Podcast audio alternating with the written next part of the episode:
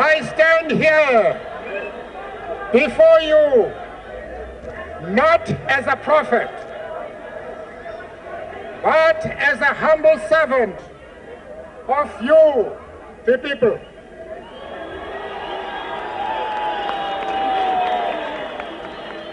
Your tireless Hola a todos, a nuestros amigos de la Fundación Africa Dream. Bienvenidos a este segundo episodio del el podcast África Conecta. Eh, aquí a distancia tengo a mi amigo Cristian. Hola Cristian, ¿cómo estás? Hola Jorge, ¿cómo están? Saludos a todos. Estamos contentos ya de tener el segundo episodio de nuestro podcast. Eh, ¿Nos podrías adelantar tal vez eh, qué vamos a hablar en este segundo episodio? Bueno, la introducción fue eh, parte del discurso de un gran líder, un líder africano, y que es muy conocido alrededor del mundo. Eh, hablamos de Nelson Mandela. Un 18 de julio de 1918 nace Nelson Rolihlahla Mandela en Sudáfrica. Eh, Este personaje, eh, estoy viendo acá que perteneció a la, etnia Sosa y cabe destacar que su nombre de nacimiento, digamos, es Rolihlahla Mandela, cuyo significado es arma problemas. ¿Tú sabías que hay una tradición en África, más bien no en África, sino en las comunidades que eran parte de la corona británica, que a los niños se les cambiaba, su nombre de origen, su nombre que venían, digamos, desde su tribu, a un nombre británico, y a la edad de 7 años, 7, 8 años, a Nelson Mandela eh, le asignan un nombre que es el nombre de Nelson. Su, fue su profesora del colegio que le dice Nelson, digamos. Y desde ahí comienza a usar este nombre. El- acá también estoy leyendo que en 1942 se, se gradúa como, como abogado. Eh, yo creo que hay que saber bien en qué contexto estábamos, porque eh, Nelson Mandela estu- eh, estudió en una universidad de solo y para personas negras, porque en esos tiempos se separaban. Entonces no sé si tú, yo estoy adelantando un poco el contexto histórico, pero no sé si tú nos podrás decir, Cristian, eh, cómo y cuándo nace la figura política de, de Mandela. Sí, mira, eh, Mandela públicamente comienza su, su carrera más bien política y social eh, luego de la universidad, aunque antes, claro, había comenzado ya su, su rol social y político. Eh, la cosa es que cuando Mandela sale de la universidad, eh, en Sudáfrica se vive todo el movimiento revolucionia- revolucionario anti, eh, anti, antirracismo, antiimperialismo y nacionalista. ¿Por qué? Porque estaban viviendo tiempos del apartheid. El apartheid, eh, para la gente que no conoce mucho, fue un periodo en Sudáfrica donde había muchas restricciones y prohibiciones de las personas de raza negra.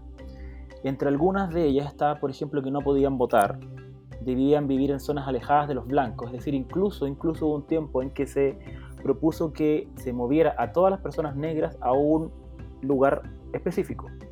Si bien las ciudades estaban segregadas, se quería, se quería crear, digamos, solo un espacio para ellos.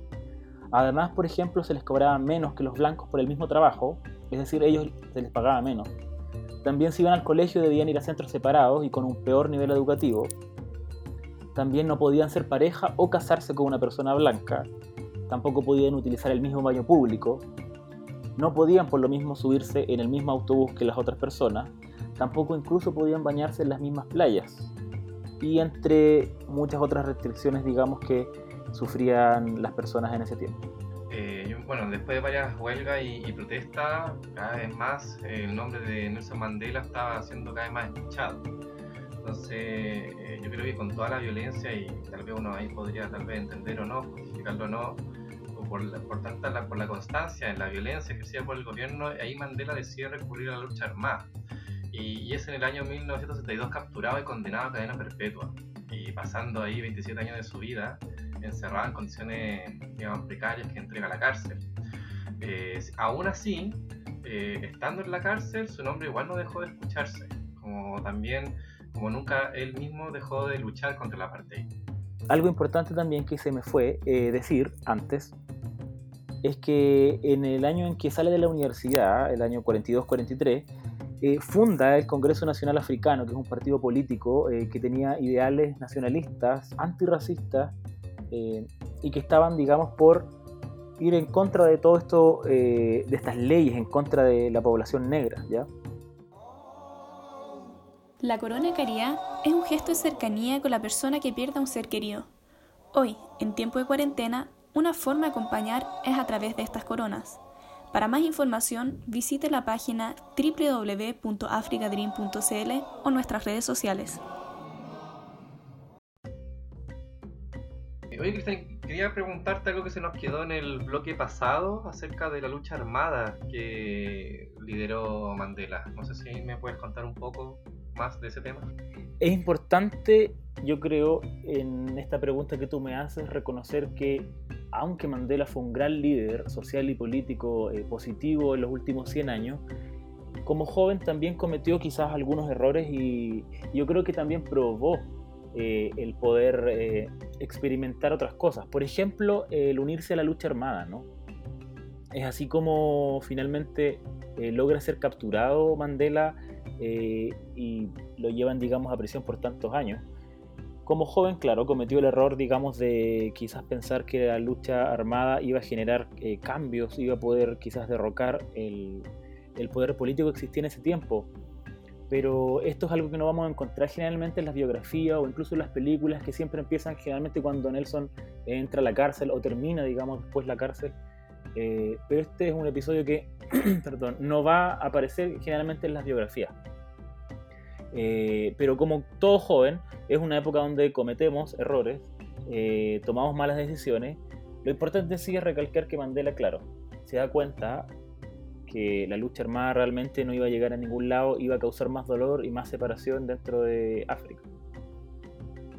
Eh, bueno, igual 27 años eh, no dejan de ser eh, menores, prácticamente un gran, un gran fragmento de tu vida.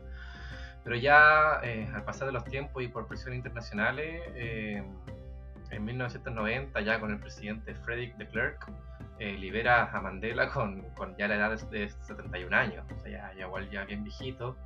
Y, y, lo bueno es que pudieron trabajar juntos, así eh, lograron derrocar el apartheid ya unos años después y gracias a eso, tres años después, fue galardonado con el Premio Nobel eh, de la Paz.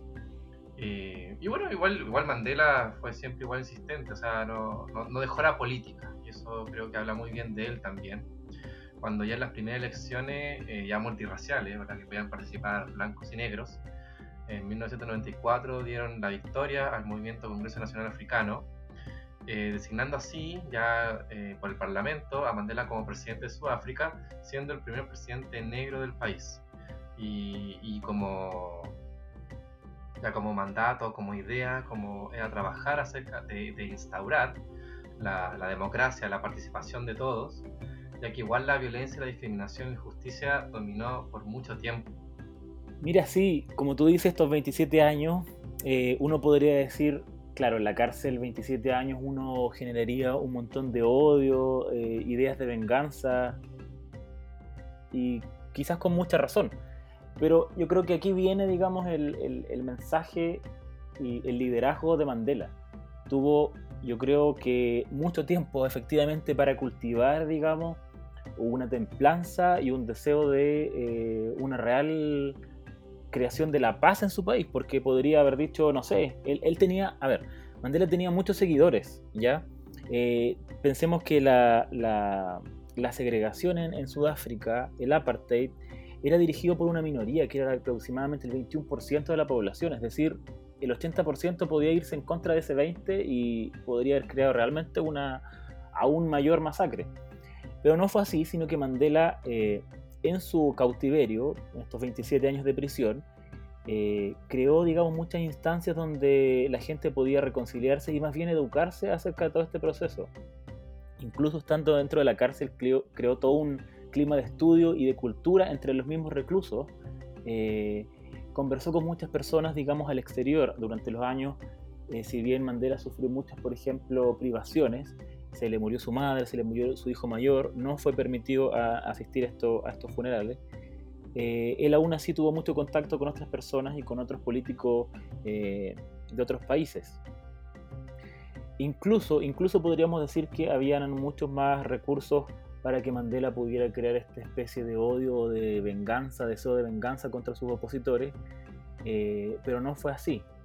Hay datos realmente que son yo diría, espeluznantes dentro de esta prisión que tuvo Mandela en la cárcel. 18 de, 18 de estos años en la cárcel estuvo en una isla, la isla Robben, eh, donde curiosamente los hacían trabajar obviamente de forma forzada en una, en una mina de cal.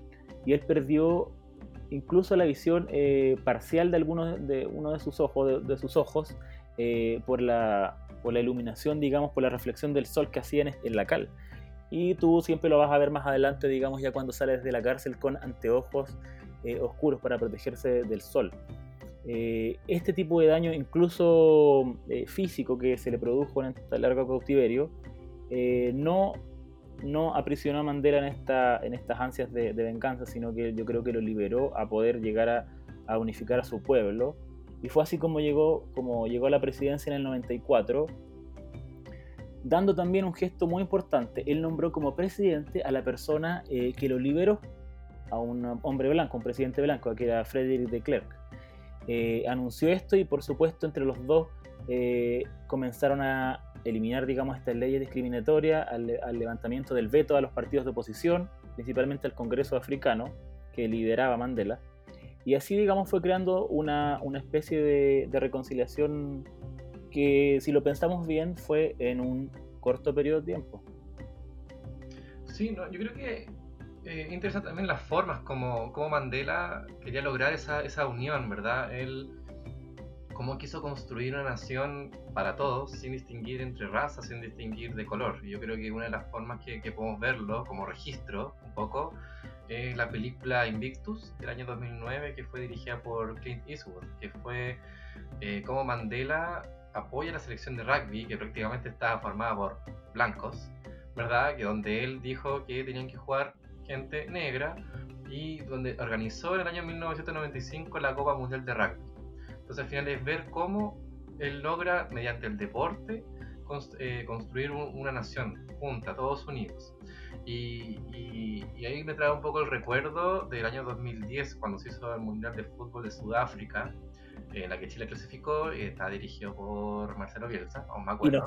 Y no fue, mal, y no fue mal. claro, y ahí fue invitado Mandela, o sea, igual, eh, cómo también se usó el deporte como forma de eh, construir la nación, como forma de unión. Que igual ese, em, ese mundial igual no estuvo exento de, de, de polémicas, de críticas, ¿verdad? Con todo el tema de los recursos, entre otros. Eh, pero no, fue bonito cuando lo, cuando lo llevaron en el partido inaugural. Yo me acuerdo cuando lo vi. Y bueno, cuando ya el, 5 de diciembre del 2013, ya a la edad de 95 años, ya bien, bien, eh, bien viejito ya, Fallece ese día y el presidente de ese minuto, Jacob Zuma, declara 10 días de duelo nacional, eh, cuyo funeral se llevó a cabo en el estadio Soccer City de Johannesburg. Así amigos, eh, termina este segundo episodio de eh, África Conecta, el podcast de la Fundación Africa Dream. muy interesante el personaje, me gustó mucho. no sé qué opinas tú, Cristian. Mira, yo creo que más adelante vamos a lanzar un segundo episodio de Mandela porque se lo merece. Yo creo que su vida es muy amplia, digamos, para poder eh, nosotros comentar y hablar mucho más de él. Eh, estoy totalmente de acuerdo contigo, Cristian. Creo que sí se merece un segundo episodio. Creo que hay que seguir eh, profundizando a este personaje, como también a otros. a todos nuestros amigos que escuchan el podcast, los invito a seguir escuchando, seguir nuestras redes sociales, meterse a la página, eh, ver todo lo que eh, nuestra fundación hace. Así que ahí nos vemos. Y los dejamos invitados entonces para el próximo episodio donde les vamos a tener una sorpresa. Y los dejamos con una frase de Mandela eh, ya para despedirnos. La muerte es algo inevitable. Cuando un hombre ha hecho lo que él considera como su deber para con su pueblo y su país, puede descansar en paz. Creo que he hecho ese esfuerzo y que por lo tanto dormiré para la eternidad.